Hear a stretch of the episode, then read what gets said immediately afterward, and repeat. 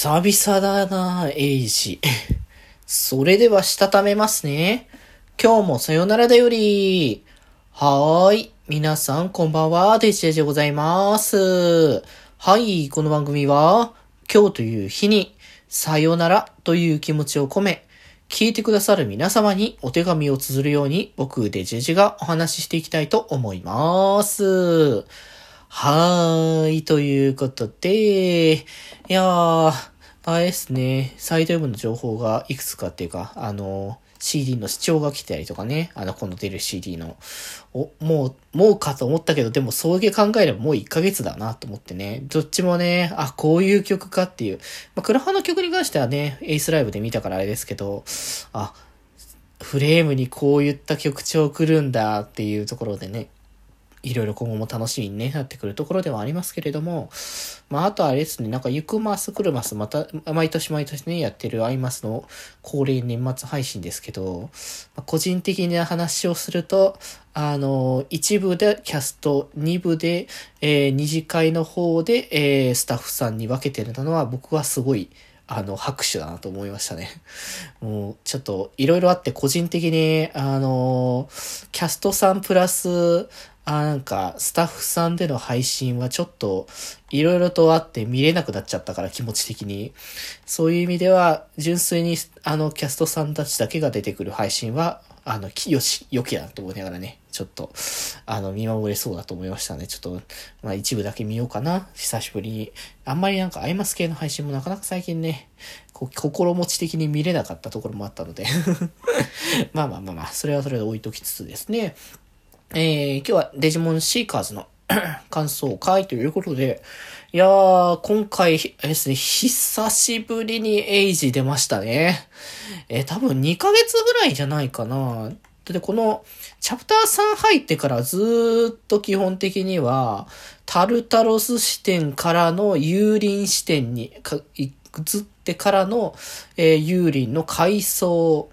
っていう流れが出てての、久しぶりに登場ってことで、タルタロス。まあ、格好も、正体は分かってるので、えー、コウスケですね。コウスケが、ここで登場してくるっていう流れだったんですけども、まあ、エイジ、ここ2ヶ月間ずっと出てなかったから、どんなだっけなっていうか、どんな状況だったかを若干忘れてしまうところもあるぐらいには、結構前。まあ一応今回はそこをもう一度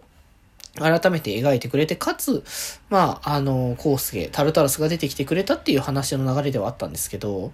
まあ、若干また繰り返し感になってたのはちょっと気になったところではあったんですけどね。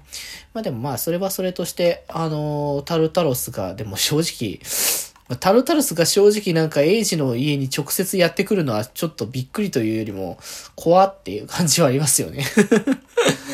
普通に会社の、会社の上司じゃないけど、なんかそんなのが、あのー、急に現れたぞ、みたいな感覚になってるから、もうちょっとびっくりはするところではありましたけど。